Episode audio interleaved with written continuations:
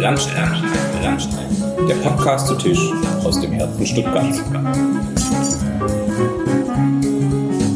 Folge 5. Ja, herzlich willkommen zu einer neuen Folge Lunchheim. Ich sitze hier in Möhringen, das zweite Mal, äh, aber in dem Fall ähm, hat es tatsächlich mein Gast ausgesucht und nicht ich ersatzmäßig. Wir sitzen im La Piazzetta. Seit 1991 steht auch schön drunter, eine Gedankenstütze für mich. An der Stelle, ich sitze hier mit dem Heiko Grelle. Ähm, ich starte ja sozusagen für unsere Zuhörer immer damit zu erklären, woher wir uns kennen. Jetzt muss ich tatsächlich in mich gehen. Meistens kriege ich es einigermaßen hin. Und zwar glaube ich, dass ich einen Termin hatte, eben damals Nielsen Moore von der Schräglage. Und äh, der vorbei war und tatsächlich saßen damals Jens Schmelzle und sein Kollege Kai äh, noch dort und wir kannten uns über eine andere Ecke und haben dann kurz gequatscht und du kamst dazu und tatsächlich hast du dann geschafft in den 10 Minuten, Viertelstunde, wo ich noch da saß, mich in ein Gespräch zu entwickeln, wer ich bin, was ich überhaupt mache und woher ich die kenne. Das war, glaube ich, der allererste Ansatzpunkt. Dann habe ich danach den Jens und den Kai ausgefragt, weil, wieso ihr zusammensaßt und habe dich dann tatsächlich bei einem äh, Thema, wo es um, um, um einen Handel aufziehen und ich dann grob wusste, dass du mit Boardshorts äh, oder Board, Sport, Boardsports, Shorts gehören auch dazu, so rum, äh, zu tun hattest. Äh, äh, mal kurz mit auf ein Thema drauf zu schauen. Ich glaube, so das waren so die ersten zwei Anlaufpunkte, aber vielleicht äh, kommt gleich dein ein Intro und du sagst, stimmt gar nicht, äh, war, war, war ganz anders. Äh, aber erstmal äh, freut es mich, dass es geklappt hat. Äh, wir haben es schon einmal schieben müssen versehentlich äh, im, im, im Stress unserer Tätigkeiten. Ähm, ja, Heiko, erzähl mal kurz, wir sitzen inzwischen im gleichen Gebäude, das habe ich ganz praktisch und laufen uns tatsächlich aber selten über den Weg, muss man auch dazu sagen und sind Geschäftspartner, auch das vorweggenommen auf meiner Seite noch schnell. Ähm, aber stimmt es mit dem Kennenlernen und Ganz ehrlich kann ich dir das nicht mal mehr so richtig sagen. Also bei mir ist es, glaube ich, noch mehr im Dunst der Vergangenheit verschwunden. Ich weiß nur, dass du irgendwann mal in meinem Leben aufgetaucht bist, weil wir uns irgendwie über typische Netzwerk-Connections kennengelernt haben. Und ich mich erinnern kann, dass ich dich ziemlich interessant fand, weil du so ein junger, äh, wie sagt man da, engagierter Typ warst, der irgendwie auch dieses, dieses Feuer ausgestrahlt hat und wir uns dann glaube ich, im nächsten Schritt einfach mal selber getroffen haben auf ein Bierchen und dann geredet haben. Und ich habe gedacht, ja, der Typ, der hat auf alle Fälle mal Feuer und Potenzial. Ich hatte keinerlei Idee, ob das mal zu irgendwas führt oder nicht. Ich fand es einfach interessant, mit dir zu reden. Und ja, wie du es gerade angedeutet hast, es endet dann, dann darin, dass wir sogar heute partnerschaftlich eine, eine Firma zusammenhalten als Gesellschafter. Aber auch leider, das hast du auch gerade angedeutet, viel, viel, viel zu wenig Zeit haben, uns da im, im Alltag auszutauschen. Wir laufen uns tatsächlich nur ab und zu mal auf dem Gang über den Weg, obwohl wir in einem Gebäude sitzen und auch eben gemeinschaftlich Gesellschafter sind. Ich wünsche mir öfters, dass wir das ein bisschen ausbauen könnten, weil mir die Gespräche mit dir Spaß machen. Und plötzlich sitzen wir jetzt hier und ich muss mit dir über das Mikro reden. Aber er kann mich noch sehen, muss man äh, die Zuschauer immer abholen. Äh, das Mikro ist nicht ganz so groß. Ähm, genau zur gemeinsamen Firma kommen wir vielleicht nachher. Ähm, wir tauschen uns ja über ganz viele Themenbereiche und wenn man zusammen Gesellschafter ist, ja dann eh aus. Aber ich glaube, das hat tatsächlich, bevor wir Gesellschafter waren, schon davor angefangen, dass wir genau. verschiedenste Themenkomplexe getrieben haben. Wir hatten auch mal so ein äh, Fußballthema und jetzt kannst du vielleicht kurz e erzählen, ähm, was mit dir auf sich hat und, und wo du so unterwegs bist, dass unsere Zuhörer so ein bisschen greifen können, mit wem ich hier sitze. Für die, die dich nicht kennen, äh, viele werden dich vielleicht, wenn sie jetzt hier im Stuttgarter Raum unterwegs sind, mit der Schräglage in Verbindung bringen, aber das ist jetzt nicht dein kompletter unternehmerischer Werdegang, sondern der lag vor der Schräglage noch ein bisschen woanders. Hol uns mal, oder die Zuhörer, ich weiß es inzwischen, ganz kurz äh, also, also definitiv, weil Warum ich so gern mit dir rede, ist, weil ich in relativ vielen Themen unterwegs bin und das auch für mich immer eine Bereicherung war, dich als Sparringspartner zu haben. Und zwar genau bei den Themen, sage ich mal, wo ich selber auch nicht so viel Ahnung habe oder nicht so viel Bauchgefühl habe. Und da finde ich es extrem gut, mit dir als Sparringspartner zu reden. Ja, ich bin in relativ vielen Themen unterwegs. Das, ich will da jetzt auch an der Stelle gar nicht so weit ausholen, aber ich habe mich mal irgendwann selbstständig gemacht mit mit Vertrieb von oder mit Import von amerikanischen super coolen Boardsportmarken, die hier noch nicht bekannt waren. Und habe die dann zusammen mit, mit meinen Teams dann damals aufgebaut und versucht, hier in, in Deutschland, Österreich, teilweise auch in ganz Europa zu etablieren. Ich bin also eigentlich so ein richtiger Boardsportler ohne jeglichen Business-Aspekt. Das bin ich durch und durch, seit, seit ich 12 oder 13 Jahre alt bin. Irgendwann ist es auch zu meinem Business geworden und natürlich so dieser typische Antrieb, Herzblut durch und durch. Ich habe mir nie vorgenommen, ich werde großer Unternehmer, sondern ich hatte mir immer vorgenommen, irgendwelche coolen Boardsport, insbesondere Surf-Sachen zu machen, im weitesten Sinne. Und hatte da nicht so einen richtigen Plan dazu, sondern ich wollte einfach selber was machen und wollte mit dem Thema zu tun haben. Dann bin ich irgendwann ein bisschen älter geworden und vielleicht auch reifer und, und auch mehr open-minded und habe mich dann aber auch intuitiv, jetzt ohne wirklichen strategischen Plan, einfach versucht, auch in anderen Bereichen zu engagieren oder auch weiterzuentwickeln. Und ich glaube, was du gerade angedeutet hast, wo man uns am ehesten in Stuttgart kennt, ist durch die Schräglage, weil das einfach ein lokales Gastrounternehmen ist was aber auch eigentlich aus dem Boardsportvertrieb entstanden ist, weil wir irgendwann mal gesagt haben, wir wollen ein bisschen coolere Showroom-Situation erzeugen und nicht so dieses klassische Vertreter sitzt im Modezentrum oder im Modehaus oder im Haus der Mode und der Kunde kommt dahin, sondern wir wollten einfach eine coole Location schaffen für den damaligen super, super trendy Boardsportkunden und haben dann ein ganzes Gebäude in der Stuttgarter Innenstadt gemietet. Da war zufällig eine Bar drin ich will gar nicht den ganzen Loop ausholen, aber da gab es dann noch ein paar Umwege. Wir wollten einfach diese Bar beleben, sodass unsere Kunden, unser Umfeld, unser Skate-Team und so eine Anlaufstelle hatten, auch nach dem Arbeiten. Es hat dann nicht gleich so funktioniert, das hat dann mehrere Anläufe gebraucht und am Ende haben wir gesagt, komm, wenn das keiner hinkriegt, so eine kleine Bar, die beleben wir auch noch selber. Haben wir dann auch erstmal nicht hingekriegt, haben richtig so, wie man so schön sagt, eins auf die Fresse gekriegt, hat dann unseren Ehrgeiz noch mehr geweckt. Und am Ende haben wir es dann irgendwie im zweiten Anlauf doch hingekriegt und dann wurde aus der Bar so ganz langsam eine Bar mit Party und dann eine Bar mit Club und am Ende war es ein Club, der eben Schräglage hieß oder auch heute noch heißt. Und ähm, es hat mega Spaß gemacht, war eine schöne Zeit, ging so ungefähr fünf Jahre, war trotzdem eigentlich ein Hobby. Wir wollten einfach unseren eigenen Club haben oder, oder hatten uns da reingearbeitet und das hat riesen Spaß gemacht. Wir haben da viele Partys gefeiert und so. Aber es war zu dem Zeitpunkt immer noch kein strategischer Aspekt, jetzt in die Gastronomie einzusteigen. Irgendwann wurde das Gebäude abgerissen, in dem der erste Club war. Und dann kam so dieser Zeitpunkt, wo man sich hinsetzen musste und entscheiden musste, was passiert jetzt. Dann haben wir damals gesagt, okay, wäre fast zu schade zu sagen, okay, war eine schöne Zeit und ist jetzt abgehakt. Und dann haben wir uns entschieden, eine, eigene kleine GmbH zu gründen, die Schräglage GmbH, um mit der nochmal so im zweiten Anlauf, vielleicht auch ein Tick professioneller, ähm, nochmal einen schönen Club zu machen. Das haben wir dann auch gemacht. Relativ zügig nach dem Abriss von dem ursprünglichen Gebäude, glaube ich ein halbes Jahr später, haben wir dann die Schräglage 2.0 sozusagen aufgemacht in der Hirschstraße, wo sie auch heute noch ist, in der Nähe vom Marktplatz. Ähm, und haben dann aber gleich im, mehr oder weniger im gleichen Atemzug so einen alten Traum von mir verwirklicht und noch ein kleines Restaurant dazu aufgemacht. Schwerpunktthema war Burger und so diese Surf-Vibe und das war wie gesagt einfach so ein alter Traum von mir, sowas mal zu machen.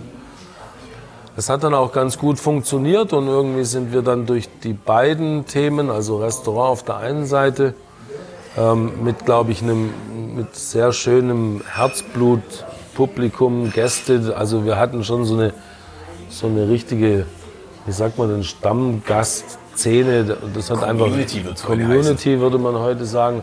Hat mega Spaß gemacht. Gleichzeitig natürlich der Club, der, der schon immer seine Community hatte. Und das zusammen hat so ein Mini-Momentum erzeugt, dass man uns auch so ein bisschen mehr in der Stadt wahrgenommen hat. Und dann wie auch immer das zustande kam, das weiß ich heute auch nicht mehr, haben uns die Stuttgarter Kickers gefragt, ob wir nicht Lust hätten, das Gazi-Stadion zu bekatern. Der Sprung ist riesig. Also ich weiß auch wirklich nicht, wer da im, im Ursprung auf die Idee kam. Ähm, aber bei den Kickers herrschte damals diese unbedingte Wille, auch ein bisschen was vielleicht unkonventioneller zu machen. Und, und die Stuttgarter Kickers waren dann auch bereit, dieses Risiko zu gehen, was ich heute im Nachhinein noch, noch viel mehr schätze, als ich es damals schon geschätzt habe, weil das ist ja schon ein Traditionsclub mit allem, was zu einem Traditionsclub gehört. Und da dann so einen wirklich progressiven Schritt zu gehen, das muss man im Nachhinein sagen, bewundernswert. Wir sind es eingegangen, wir haben alles gegeben, was man geben konnte und ich glaube, wir haben den Schritt auch vernünftig hingekriegt, so dass es für beide Seiten Sinn gemacht hat und auch einen Effekt hatte. Ich glaube, die Kickers hatten dann wirklich so eine Art ähm, sehr, sehr progressiven und mutigen Touch bekommen und wir gleichzeitig sind halt so diesen nächsten Schritt in der Gastro gegangen, haben auch viel Lehrgeld bezahlt, aber am Ende des Tages auch brutal viel dazugelernt. Und das war dann letztendlich der, der Startschuss für eine dann sich weiterentwickelnde Gastronomieentwicklung. Heute machen wir verschiedene Dinge, möchte ich jetzt hier alle nicht aufzählen, aber heute sind wir natürlich teilweise auch klassischer unterwegs, bis hin zu unserem Event-Catering. Aber noch immer ist so dieses Herzstück unser Club, den es heute noch gibt und in dem man immer noch sehr geil feiern kann. Ja, da war ich auch schon ein paar Mal. Ja, auch ein weiß. paar Mal zusammen. Äh, in dem Fall. Und ähm, genau, das war unser kleines Fußballthema. Äh, ich weiß gar nicht, wie ich, ich zum Quickers kam. Äh, ich glaube über einen äh, Studienkollegen, der da bei den Heimspieltagen äh, hilft. Und dann war natürlich die Brücke relativ nah, ähm, wo dann klar war, dass ihr da unterwegs seid. Ähm, das ist auch so ein bisschen, glaube ich, natürlich viele unternehmerische Themen inzwischen, aber es ist so eine Grundleidenschaft kann man, glaube ich, bei uns beiden ausmachen. Äh, Sport hätte ich jetzt mal gesagt, in, in irgendeiner Form. Ähm, war ja auch so ein, ein Mitimpuls. Es gab natürlich ein paar mehr Impulse, wo wir gesagt haben, wir, wir wollen irgendwie was zusammen machen und zusammenlegen. Dass da eben auch Sportthemen bei mir rumschwimmen. Ich muss ja zugeben, ich habe mich noch nie selber erklärt, was meine Firmen angeht, äh, in den Podcast-Folgen. Ich habe immer schön äh, die Gäste interviewt. Fällt mir gerade so auf, wo ich es äh, anschneide. Ähm, Wäre vielleicht jetzt der richtige Moment. Der richtige Moment. Naja, abgekürzt, äh, es gibt eine, eine, Sportproduktionsfirma, wo wir Produktionen ja machen. Von kleinen Fotoshooting über, über äh, größere Videoproduktionen, die wir begleiten, meistens organisierend. Wir haben jetzt keine Filme oder Produktionsfahrzeuge rumliegen. Ähm, eine Sportmodelagentur haben wir uns einverleibt, das hatten wir davor in der Agentur auch schon so ein bisschen mit dabei. Äh, und dann natürlich ganz, ganz viele Marketingthemen, äh, über die wir uns dann auch glaube schon ein bisschen aufgehängt an, an, an dem äh, Thema Kickers, Fußball allgemein. Ich habe dann auch an, ja gut, drei Jahre eigentlich in Summe bei die Ligen verbracht, die auch im Fußball unterwegs sind. Aber so von den Themen haben wir ja, glaube ich, abgeleitet dann auch viele allgemeine Marketing-Themen gehabt und sind dann irgendwie immer weiter reingeraten, ähm, uns auszutauschen. Aber ähm,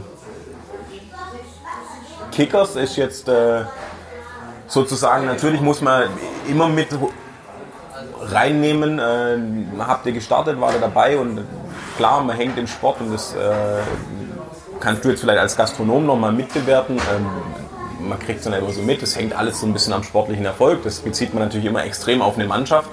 Ähm, aber du gehörst jetzt sozusagen zum Umfeld der Mannschaft. Ähm, ich habe vielleicht mit den Handballern hier in Stuttgart nochmal ein anderes Feld, wo ich ein bisschen mit reinspickeln darf, was heißt, Umfeld der Mannschaft zu sein. Aber der Fan an sich oder der Außenstehende guckt ja meistens auf, aufs Sportliche, vielleicht nur was Vereinsmeierei ist, aber der guckt jetzt nicht auf den Cater. Ähm, aber äh, im Endeffekt war es ja so, dass die Kickers jetzt tatsächlich dann äh, auch unglücklich aus der dritten Liga sich verabschieden mussten. Da haben lustigerweise die, Großen, die Roten von unten mitgeholfen. Damals, glaube ich, haben sie ein Tor zu viel ge äh, gefangen bei ihrem, ihrem Spiel und sind mit runtergerissen. Äh, und tatsächlich ging es noch eine Stufe weiter runter und ähm, das hat ja auch also auf beide Parteien so ein bisschen Auswirkungen. Das sind wahrscheinlich schon Challenges, die am Anfang für euch nicht absehbar waren, weil du ja gesagt hast, ein mutiger Schritt, jemanden noch so ganz Frisches auch in dem Bereich dazu zu nehmen.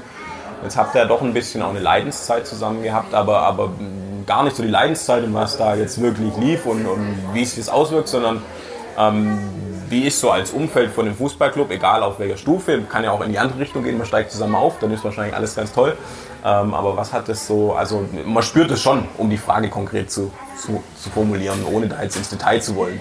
Natürlich, also da könnte man jetzt natürlich noch viel, viel weiter ausholen. Ich bin, glaube ich, in meinem Leben durch und durch Sport, kann ich nicht anders sagen. Nicht, dass ich jetzt der tollste Sportler wäre, aber ich ähm, habe Sport gelebt, seit ich ein Kind bin. Für mich auch, auch meine ersten Businessentwicklungen, selbst mein Studium war immer geprägt von Sport. Mein erster Job war Sport. Ich, ich betreibe heute noch für mein Leben gern Sport. Ich, ich gucke mir auch alles an, was man irgendwie angucken kann. Ich bin fasziniert von diesem ja, von diesem Medium letztendlich, wie das die Welt begeistert, wie das Umfelder begeistert, wie das für Leute die Identifikation ist, auch das Ventil. Ich, ich mag das, ich mag die ganzen Emotionen vom Sport, aber man muss natürlich sagen, Fußball ist einfach nochmal eine andere Liga als alles andere, was ich bis jetzt in meinem Leben erlebt habe, weil das einfach die Massen so sehr begeistert und so sehr fast schon monopolistisch das Ventil für, eine, für ganze Gesellschaften ist. Im Umkehrschluss natürlich auch brutal viel bewegt, brutal viel Geld drin ist und auch ein Stück weit abgehoben ist von jeglicher Realität. Und das erzeugt Mechanismen, die sind, die sind super faszinierend. Also mir macht es irre Spaß, auch wenn ich mich einen Schritt tiefer drin jetzt nicht mehr mit allem hundertprozentig identifizieren kann.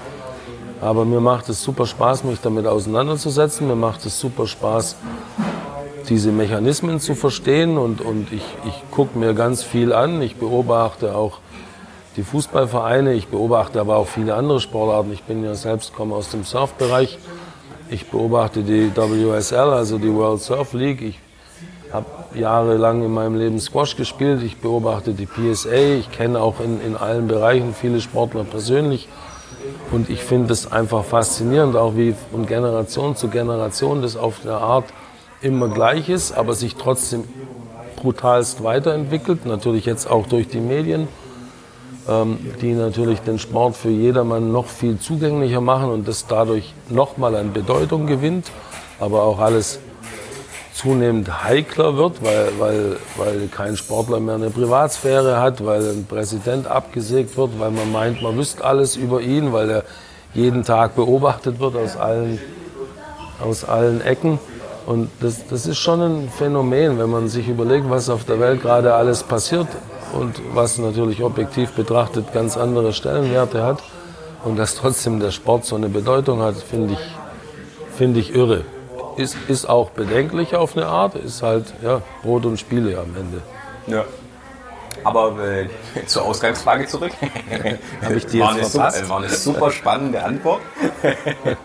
Ausgangsfrage war, und vielleicht ist sie aber auch mit einem einfachen Ja beantwortet, äh, dann bohre ich auch nicht weiter nach, ähm, ob man so einen Abstieg als Gastronom klar erlebt man mit, aber ähm, ändert das, weil im, du sagst ja schon auch jetzt mit der Antwort, dass so ein bisschen äh, die Massen bewegt, das äh, viel bewegen kann auch, natürlich in die eine wie die andere Richtung. Ähm, aber man muss sich ja schon so vorstellen, jetzt einen Drittliga-Abstieg zu einem Regionallig Regionalligisten bedeutet ja erstmal sportlich was, die Fans sind enttäuscht und so weiter, dann versucht man natürlich gleich wieder hochzukommen. Ähm, aber es ist ja dann trotzdem, und das, das habe ich so ein bisschen angekratzt, ich weiß es so ein bisschen äh, von, wenn man in einer gewissen Tabellenregion spielt über eine gewisse Zeit und dann äh, geht es Richtung Saisonende, muss man zwei Planungen machen. Ähm, wo man dann wieder ganz konkret rankommen. Äh, es ist einfach ein anderer Business Case, oder? Wenn, wenn du jetzt sagst, ein Drittliga-Business Case ist für euch als Gastronom natürlich schon auch ein anderer Regionalliga-Business Case. Ähm, Klar, also so, so viel Fußball bin ich noch nicht, dass ich den, den Fragen ausweiche. das ist auch so ein typischer Mechanismus. Nee, so viel Fußball bin ich noch nicht. Ich habe deine ursprüngliche Frage nicht so wahrgenommen. Das macht nichts. Ähm, ja, natürlich. Also, wir sind bei den Stuttgarter Kickers eingestiegen ähm, in einer Euphoriephase, die, die sensationell war. Dritte Liga, ganz oben mitgespielt, um den Aufstieg, dann ganz knapp am Aufstieg vorbeigerasselt. Ähm, natürlich sind alle Parteien mit einer Erwartungshaltung da reingegangen. Also sowohl die Stuttgarter Kickers als auch andere Partner, als auch wir mit dem, ja, wir sind in der dritten Liga oben dabei und womöglich steigt man demnächst in die zweite Liga auf. Ich weiß damals nicht aus erster Hand, weil ich ganz frisch dabei war, aber da gab es schon Pläne, wie man das Stadion weiter ausbaut, sollte man in die zweite Liga kommen und, und, und. Ähm, und dann geht man natürlich mit einer anderen Erwartungshaltung rein und tätigt natürlich auch teilweise Investitionen in diesem Rausch unter der Prämisse, dass dann alles genau andersrum abgelaufen ist, hat teilweise wirtschaftlich ziemlich wehgetan. Aber ich sage mal so, wir waren immer Sportler genug, als, auch als Unternehmen, das zu akzeptieren und zu verstehen. Im Sport gibt es natürlich keine Garantien und das war vielleicht naiv genug, nur in die eine Richtung zu denken und die andere so ein bisschen auszublenden. Aber als es dann so kam, haben wir zwar mit wirtschaftlich schlechteren Rahmenbedingungen, aber in keiner Sekunde jetzt daran gezweifelt, dass wir das trotzdem weitermachen wollen. Ne? In guten wie in schlechten Zeiten sagt man immer so schön und das muss im Sport auch zählen. Und das wünsche ich mir jetzt als Außenstehender auch manchmal grundsätzlich im Fußball, dass man vielleicht ein bisschen mehr wieder an Beständigkeit und, und, und an Authentizität glaubt und arbeitet, weil ich glaube, dadurch geht auch vieles kaputt, dass das einfach mit Gewalt so schnelllebig gelebt und gespielt wird. Wir haben jedenfalls nie daran gezweifelt, das auch in schlechten Zeiten mitzugehen. Hm. Jeder Trainer wird jetzt jubeln. das sind ja immer die, die Leuchtturmbeispiele wie in FC Freiburg oder in äh, Bremen damals mit genau. Schaf, äh, die rausstechen, die, die auch, glaube ich, bei jedem eine, eine Begeisterung auslösen, äh, dass man es so macht und vielleicht auch mal knapp um am Abstieg vorbeischrammt, aber der Trainer jetzt erstmal nie in Frage gestellt wird. Ähm, haben wir natürlich hier unten bei uns im Kessel einen Club, der jetzt äh, in dem Bezug eine nicht ganz so schöne Historie hat und damit, glaube ich, auch öffentlich medial ganz gern gehänselt wird. Ähm, es gibt wahrscheinlich immer Beweggründe. Habe ich auch in einem zusammen, anderen Zusammenhang schon, schon oft gesagt, ich maß mir nicht an, an in, in, in, in einen Mechanismus von dem Erstligisten Fußball, äh, wo man ja schon auch immer so ein bisschen gucken muss, wenn man es mal aus einer unternehmerischen Seite denkt, äh, es ist halt ein Unternehmen. Äh, das vergisst man ganz gerne im Sport. Äh, ein bisschen Leistungssport durfte ich auch machen, auf keinem hohen Level, aber da ist ja auch so, im Endeffekt ist es ja nachher äh, im Zweifel, wenn es da die nächste Stufe geht, ist halt ein Beruf. Äh, und Berufssportler hört man ganz, ganz selten, äh, aber das beschreibt ähm, tut mir auch der ein oder andere äh, Dopingsünder der Vergangenheit. Ich glaube, heute in, in, inzwischen muss der Sportler schon ganz viel eigene kriminelle Energie mitbringen, äh, aber äh, in Zeiten, wo es tatsächlich vielleicht gang und gäbe war, und als Radsportler ist man mit dem Thema ja schon belastet, in Anführungszeichen. Ähm, wir Surfer kennen kein Doping. Die dürfen kiffen. genau. ist ja immer bei solchen Sportarten, die dann olympisch werden sollen. Ja. Äh, das, Thema das haben wir ja Thema. beim Skateboarden. ja, ja. Äh, nee, immer, und deshalb glaube ich äh, tatsächlich auch, dass es manche Mechanismen gibt, äh, die da halt so greifen, äh, wie sie greifen. Und ähm, ich maße es mir nicht an, ein, das einzusch äh, einschätzen zu können, aber tatsächlich, Berufssportler wird ganz selten gesagt und manchmal beschreibt es ganz gut. Äh, meine ketzerische Gegenfrage ist eigentlich immer, ob jemand glaubt, dass die Angela Merkel irgendwie drei Tage durchverhandelt, ohne in irgendeiner Form irgendein Mittelchen zu nehmen, das sie wach hält. Äh, ich weiß, das Ding geht raus in die Welt und äh, vielleicht kriege ich dann einen Anruf von ihrem Amt, aber das nehme ich mal in Kauf. Ähm, man muss es aber schon mal sagen, klar, auch eine, Aspirin nehmen. Wenn man es ganz kon konsequent denkt, ist nicht drin, wäre es Doping. Äh, und jeder nimmt, glaube ich, mal eine Kopfschmerztablette, wenn es gar nicht geht und sei es nur gegen den, gegen den Kater. Ähm, aber würdest du sagen, um mal so diese Welten auszuspielen, weil klar, alles mit Sport, äh, die, die Linie hast du ganz schön gezeichnet, aber wenn du jetzt sagen würdest, ähm, es gibt ja schon eine, wenn du sagst, Sport, Sports, äh, muss man sagen, ist eine Handelswelt gewesen. Äh, Import, Verkauf, also ganz, ganz klassisch und das Game hat sich auch stark verändert äh, verändert. Äh, weiß nicht, jetzt bist ich weiß es, du hast es nicht gesagt, 25 Jahre im Game, äh, unternehmerisch gesehen, glaube ich. Ja, 23, glaube ich, aber davor war ich ja schon sechs Jahre auch bei einer Windsurf-Sportfirma damals, also knapp 30 Jahre im, im, Sportbusiness im weitesten Sinne. Genau, und da dürfte sich ja schon äh, durch das ganze Thema Internet und Onlinehandel äh, in der Welt schon miterlebt haben ein Stück weit. Ähm, aber würdest du sagen, dieses weil wir ja so beide ein bisschen eingestiegen sind, von wegen wir treiben viele Themen und sind offen und schätzen auch ein Stück weit deshalb den Austausch. Ähm, dass es für dich jetzt aus deiner Betrachtung raus ein Vorteil ist zu sagen, ich habe die Handelsexpertise und gehe mit dieser Handelsexpertise und mit allem, was ich da mitgekriegt habe, an so ein Thema Gastro. Das ist mal komplett was an. Klar, ist auch eine Kalkulation, aber es ist dann trotzdem auch Service. Ähm, es ist halt ein Erlebnis, das schnell wieder weg ist. Das ist nichts, was man sich kauft und dann behält. Äh, Dienstleistungsbereich vielleicht nochmal noch mal, ein reiner Dienstleistungsbereich anders geartet, aber ähm, das sind ja trotzdem zwei Welten. Dann vielleicht immer so ein bisschen äh, zusammengekittet durch das Thema Sport ein Stück weit. Ähm, wobei ja nicht nur, nur Sport. Spielbank gibt es ja noch ähm, die jetzt ist auch ein Sport. Spiel, ist auch ein Sport. Oder ein Spiel, je nachdem, wie rum man es denkt. Ähm, genau, aber würde ich sagen, du profitierst von diesen Erfahrungen, weil die Diskussion habe ich an anderer Stelle dann schon auch manchmal. Das heißt, ja gut, aber jetzt fokussiere dich doch mal einen Bereich. Ich sage immer, ja, aber ganz viele Bereiche geben mir halt was, wo ich dann halt auch das Thema mit dem mal vergleichen kann und eben nicht so blind bin, weil ich es auch andersrum denken kann. Also ich glaube, in unserem speziellen Fall ist es so, das bezieht sich auf meine Person, wie glaube ich auch auf meinen engsten Managementkreis. Das war eine Entwicklung, die war nicht strategisch geplant, das war eine bisschen Bauchentwicklung. Wir profitieren davon, weil wir in den Bereich eingestiegen sind, der in, zu dem Zeitpunkt schon auch sehr klassisch war und sehr festgefahren war. Und wir für uns einfach mit diesem Ansatz ran sind. Das ist auch bis heute unsere Philosophie wir quasi die, die Macher oder die, die, die Eigentümer sind keine Gastronomen, wir sind Gäste. Und wir bauen die Firma genau andersrum auf. Ne? Wir, wir, wir gehen wirklich aus der Sicht des Gasts, aus der Sicht eines Menschen, der eigentlich aus einer anderen Branche kommt, an das Thema ran und, und holen uns dann natürlich die Professionalität ins Unternehmen rein, um den Gast auch zu befriedigen. Aber der, der Ansatz, die Zielsetzung, die, die, die, die Zielrichtung kommt immer aus der Sicht des Gasts. Und das, also vorher habe ich es mal ganz kurz angerissen. Ich hatte immer den Traum in meinem Leben, einfach in, in Deutschland coole Burger zu machen, weil zu dem Zeitpunkt gab es halt Hamburger eigentlich nur bei McDonald's und Burger King und war halt als Fastfood eher so verschrien. Und ich habe immer gesagt, ich habe auch ein paar Jahre in Amerika gelebt, ich, ich würde gerne in Deutschland zeigen, dass Hamburger auch ein richtig gutes Produkt und ein richtig gutes Essen sein kann und habe da mega Lust drauf. Und das auch noch in diesem Kontext, coole Vibe, junge, junge Leute, also dass man wirklich eine, eine coole Zielgruppe ansprechen kann. Und, und so sind wir an das Thema rangegangen. Dann musste man natürlich sich die Professionalität erstmal erarbeiten.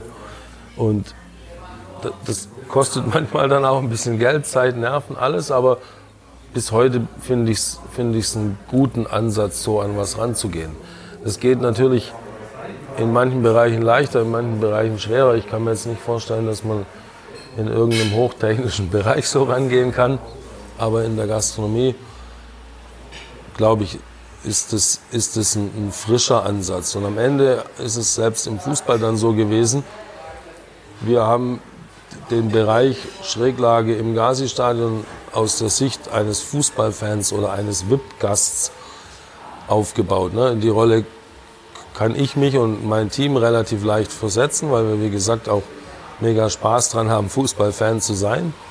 Und dementsprechend sind wir an das Thema rangegangen. Und das, ja, das macht einfach Spaß, aber glaube ich, kommt auch teilweise eben auch anders an beim Gast oder beim Kunden oder beim Fan, weil er spürt, dass da eine andere, andere Identifikation da ist. Natürlich bedingt es auch Mut und bedingt auch, dass man Fehler macht. Das ist ganz klar, weil du ja neue Wege gehst und der typische Gastronomiemarkt war ja lange, lange, lange, also wirklich gefühlt bis vor kurzem so geprägt, dass der Gastronom dem Kunden sagen wollte, wie es so zu gehen hat. Das ist Angebot. Das ist Angebot, das ist gut. Man trinkt zum roten Fleisch einen Rotwein und zum Fisch einen Weißwein und so kürze ich das und wenn dir das nicht passt, dann kann ich ja gehen.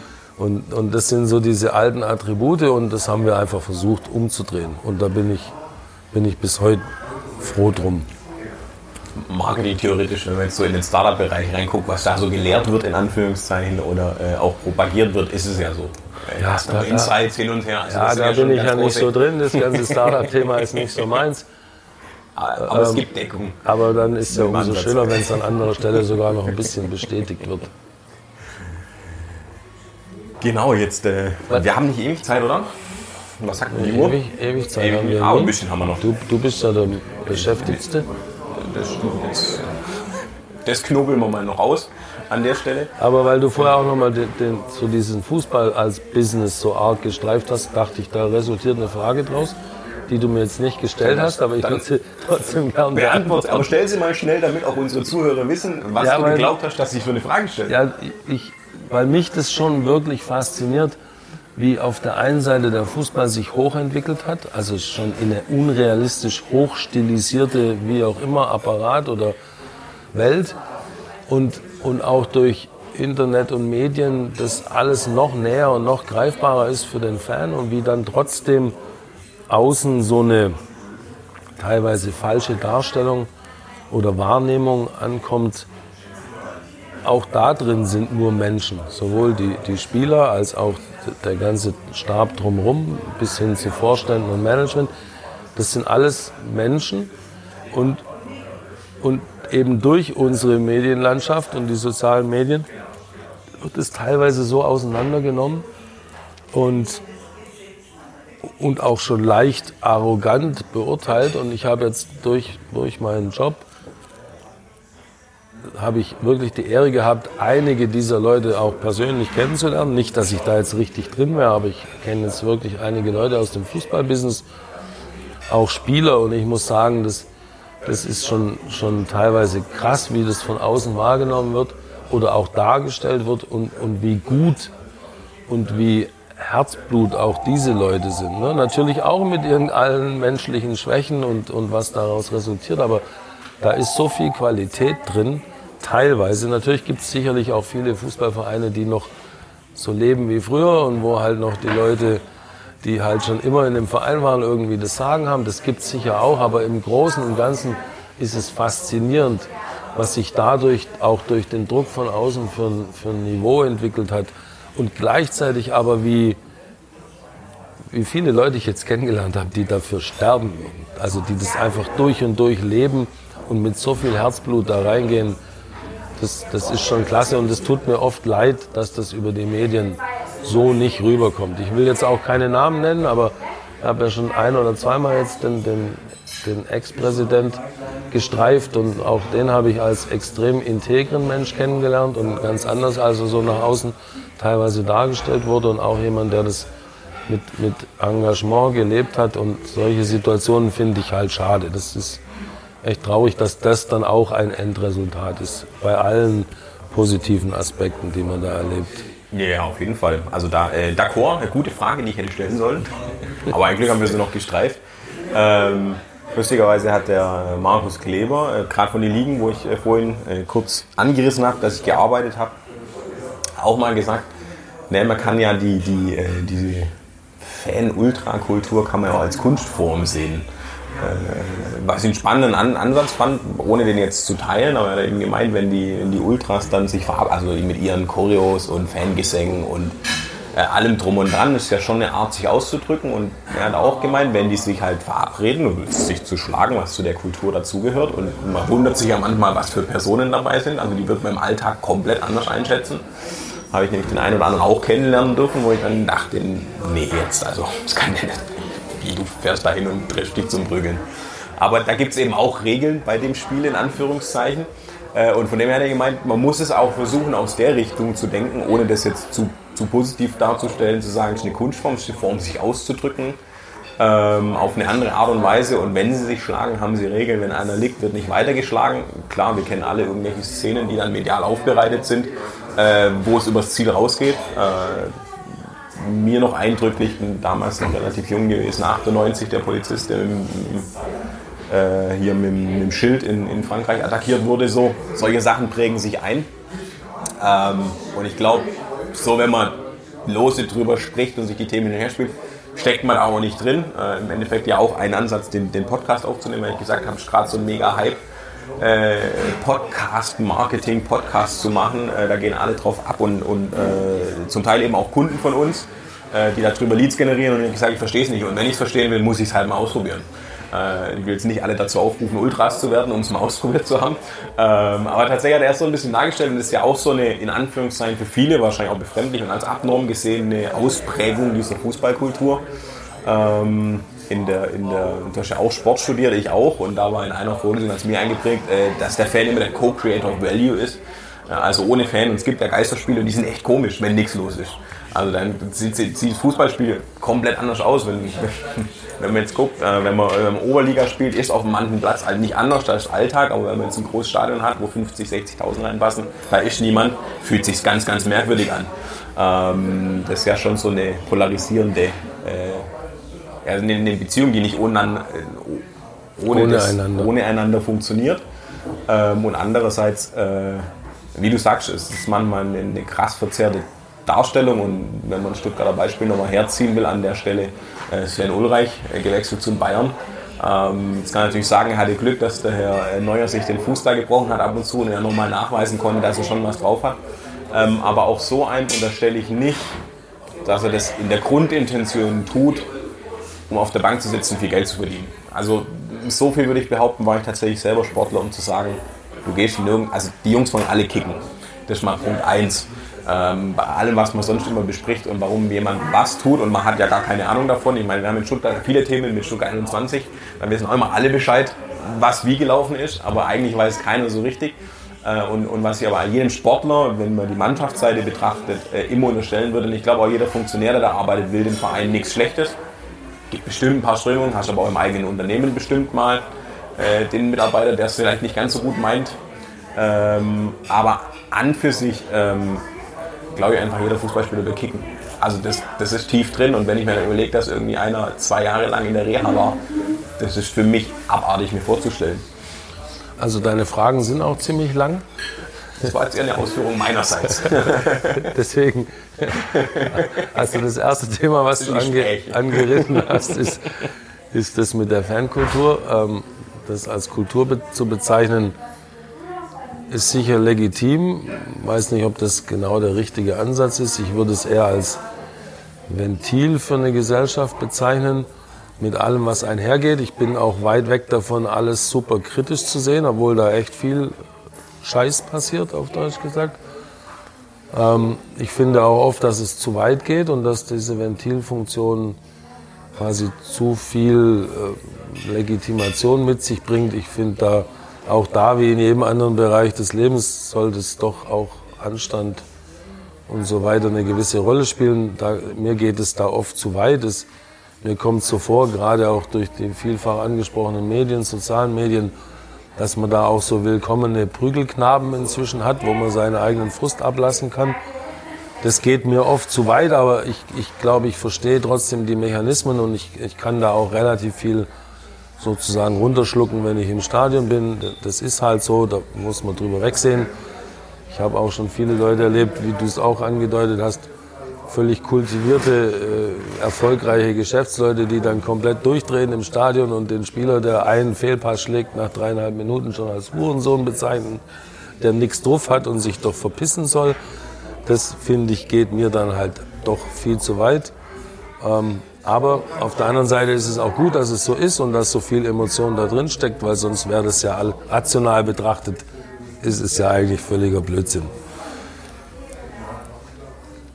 Ich habe nicht Sport studiert, sondern BWL. Ich war mein Leben lang Sportler, aber ich habe es leider nicht geschafft, weil ich wollte auch gern Sport oder zumindest Sportmanagement studieren, aber das war damals noch so rar gesät, dass ich am Ende bei einem ganz profanen BWL-Studium in Tübingen gelandet bin. Aber immerhin meine Diplomarbeit, eine der ersten Arbeiten überhaupt war in Deutschland schriftlicher Natur, die sich mit Sportsponsoring beschäftigt haben. Also da hatte ich dann auch wieder den Bezug zum Sport herstellen dürfen. Ähm, und was war die, der, dritte, der dritte Punkt? Jetzt habe ich dir so, so interessiert zugehört. Äh, das äh, war ja nur das Thema kurz Co-Create of Value, dass die Stadien halt voll sind und dass man aufeinander angewiesen ist. Äh, das war eher eine Meinung. Und der dritte Punkt, jetzt hören wir es nachher an und wissen es dann wieder. Äh, in dem Fall sind wir live und können es nicht wieder äh, erlangen. Aber ich glaube, langsam rennt uns die Zeit weg. Von dem her lassen wir den jetzt außen vor. Und jetzt äh, schneiden wir noch mal was ganz zum Einstieg äh, angeschnitten haben, dass wir geschäftlich zu tun haben. Und dann einfach mal umschifft haben. Äh, wir haben vor äh, zwei Jahren jetzt schon wieder, oder? 2018 zusammen äh, aus der Firmengruppe, äh, der Marco, muss man auch dazu sagen, dass im Endeffekt nicht nur Marketingbedarf bei einer Firma von dir da ist, sondern ein paar Firmen dranhängen, die verschiedene Funktionen auch untereinander einnehmen. Da haben wir damals äh, eine Marketingagentur gegründet, die sich inzwischen aber auch schon in den zwei Jahre äh, anders geformt hat. Ähm, und jetzt tatsächlich eher wieder in, in, eine beratende Rolle, in der Kernfunktion gegangen ist. Und was ich ja vorhin schon angeschnitten habe, gibt es noch zwei Markenausprägungen mit dem Sportproduktionsthema und dem Modelthema. Ähm, da bewegen wir uns zusammen, so gesehen. Äh, haben tatsächlich aktuell gar keine richtig konkreten Projekte, äh, die wir Firmen untereinander ausführen, aber sind natürlich mit der einen Firma unterwegs. Ähm, vor zwei Jahren angefangen, haben da auch ein paar Hausaufgaben machen müssen und ein paar Learnings draus gehabt, äh, die auch mir, mir persönlich, ja, wehgetan haben sie, glaube ich, allen Parteien, äh, aber die sehr lehr lehrreich waren und ich hoffe äh, in allen Punkten, weil wir auch einen Mitstreiter in der Form, wobei ihr seid auch noch zusammen unterwegs oder ich den, wir uns verloren haben, sagen wir es mal so, äh, um, um, äh, um so zu formulieren, wir kamen irgendwie nicht in dem täglichen Workflow zusammen klar, was aber auch nicht schlimm ist in der Nachbetrachtung. In, dem, in, in, in der Zeit haben wir uns, glaube ich, ein bisschen unnötig die Köpfe eingeschlagen, wie es halt immer ist in so Streitsituationen, äh, haben wir aber ganz gut gelöst. Dadurch ist auch ein bisschen diese um Umstrukturierung nochmal zustande gekommen und jetzt äh, hast du es vorhin auffallen lassen, sind wir eigentlich viel zu, viel zu selten im Austausch was so alle möglichen. Man muss äh, vorwegnehmen, wir haben vorhin locker eine halbe Stunde vor, vor unserer Aufnahme äh, mal im Schnelldurchlauf Themen besprochen äh, und hätten wahrscheinlich auch direkt weitermachen können. Äh, und könnten jetzt wahrscheinlich auch noch eine halbe Stunde äh, ohne Probleme. Aber genau diese, diese digitalen Marketingberatung, wenn man es mal so subsumieren will, mit allen Facetten, die da außen rumhängen. Da äh, bin ich Haupttreiber, weil ich operativ verantwortlich bin. Äh, der Heiko begleitet es, aber wir tauschen uns natürlich zu anderen Themen auch aus ähm, die da Gastronatur oder Fußballnatur sind oder äh, in manchen Bereichen, wie wir bei den Kickers gelernt haben, auch übereinander liegen. Um das mal schnell noch platziert zu haben, damit wir nicht zu viele Themen angeschnitten haben, gesagt haben wir jetzt wenigstens noch einen Hamster nicht erwähnt. Ich überlege gerade, ob ich irgendwas vergessen habe an der Stelle. Ähm. Nee, aber klar ist auch, weil du das gerade so, so offen erwähnt hast, finde ich auch gut, dass du das jetzt so sagst, auch sogar in einem, in, in einem Podcast, also wo wir aufgenommen werden, obwohl ich schon fast vergessen habe. Ähm, wer riskante Wege geht, geht ja riskante Wege, weil ja immer Chance und Risiko nah beieinander liegen. Also man sieht ja auch eine große Chance darin. Und das war schon immer auch meine Unternehmensphilosophie, auch ein gewisses Risiko auf sich zu nehmen. Nur muss man halt sich auch ganz klar damit konfrontieren. Wenn man ganz oft das Risiko auf sich nimmt, wird man auch relativ oft eben auch mal Fehler machen oder halt im Nachhinein eines Besseren belehrt werden und und und. Ganz am Anfang habe ich mal gesagt, kriegt man auch mal auf die Fresse. Wenn man das nicht bereit ist zu akzeptieren, dann braucht man auch keine riskanten Wege gehen, weil riskante Wege gehen und jedes Mal äh, Glück und Erfolg haben, das wäre zu einfach. Also wenn das Rezept einer bringt, dann. Dann erzählen wir es nicht hier im Podcast. Dann, dann nehme ich es gerne an, aber das, das kann ja nicht sein. Ne? Also der, der Punkt ist ja halt auch genau, das Risiko auf sich zu nehmen und auch solche Wege zu versuchen und dann halt auch zu akzeptieren, dass es halt auch manchmal nicht geht. Ne? Und das, auch da könnte man wieder die Parallele zum Sport ziehen, aber das, das ist auch, glaube ich, auch mein Naturell und so habe ich dich auch kennengelernt, dass man halt auch mal was versucht. Und ganz, also der Ursprung meines Unternehmens war, Mittagspause seit 20 Minuten. Ah, okay. Können wir noch drei Minuten haben? Wir machen gerade eine Aufnahme. Drei Minuten. Aber den Beleg schon mal vorbereiten am besten. Auch das gehört dazu. Auch das gehört. Ganz am Anfang habe ich damit angefangen, amerikanische coole Brands nach Europa zu holen. Das war noch vor Internet und als so eine Art Scout auch noch gebraucht wurde, weil halt die Infos nicht durchs Internet sofort auf der ganzen Welt waren. Wir haben coole junge Brands in Amerika gesucht, die dort gerade so dabei waren, den Durchbruch zu schaffen. Haben die nach Europa, insbesondere nach Deutschland und Österreich geholt und haben die hier versucht zu etablieren. Ich würde mal sagen, von der Sorte habe ich mindestens 30 Marken in meinem Leben angefasst und 10 waren ein Knaller und die anderen 20 waren halt zwischen Misserfolg oder so lala und wenn man das nicht gelernt hat zu akzeptieren, brauchte man diesen Job nicht machen. Und das habe ich dann später auch übertragen auf andere Bereiche. Und dann können wir wieder die Brücke zum Fußball schlagen. Und das würde ich mir manchmal wünschen, dass man die, die, diese Philosophie auch mehr in den Fußball reinbringt und nicht einen nach zwei schlechten Spielen schon wieder absägt, sondern auch mal die Chance gibt und an, und an so jemand festhält. Ne? Und auch fast noch bewusster auch diese Wege geht, um, um auch äh, jungen Talenten, unterschiedlichen Persönlichkeiten noch mehr eine Chance zu geben.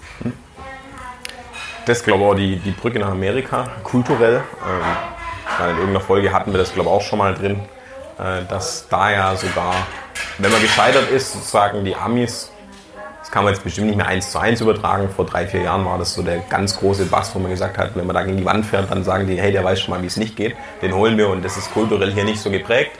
Ich glaube, es verändert sich schon insgesamt ein Stück weit, aber es ist schon noch stark verankert. Dass dann halt einer nicht funktioniert, wird er halt wieder rausgenommen und dann war es das erstmal. Genau. Und Misserfolg wird hier ganz, ganz negativ bewertet.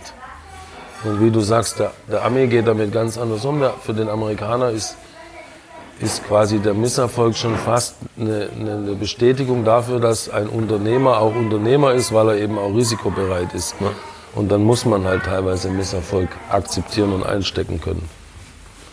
So, jetzt würde ich sagen, zahlen wir. Ne? War, war ein gutes Schlusswort. Und wir, wir, haben vor allem vom Handel zurück immer alle möglichen Themen zum Handel gefunden und eine kleine Brücke zum Fußball geschlagen. Äh, ich glaube, sonst fliegen wir auch hier raus. Ja, ich glaube äh, auch. Ungebührend. Ähm, wir haben jetzt auch schon wieder 45 Minuten. Äh, sag ich mal, äh, danke an der Stelle für Bitte? die Zeit. Äh, wir War werden schön. das Gespräch weiterführen. Aber vorm Lokal? Vorm Lokal und äh, nicht mehr in der Aufnahme. Und ähm, an der Stelle sage ich, wir sind raus. Bis zum nächsten Mal. Ciao, ciao. Ciao.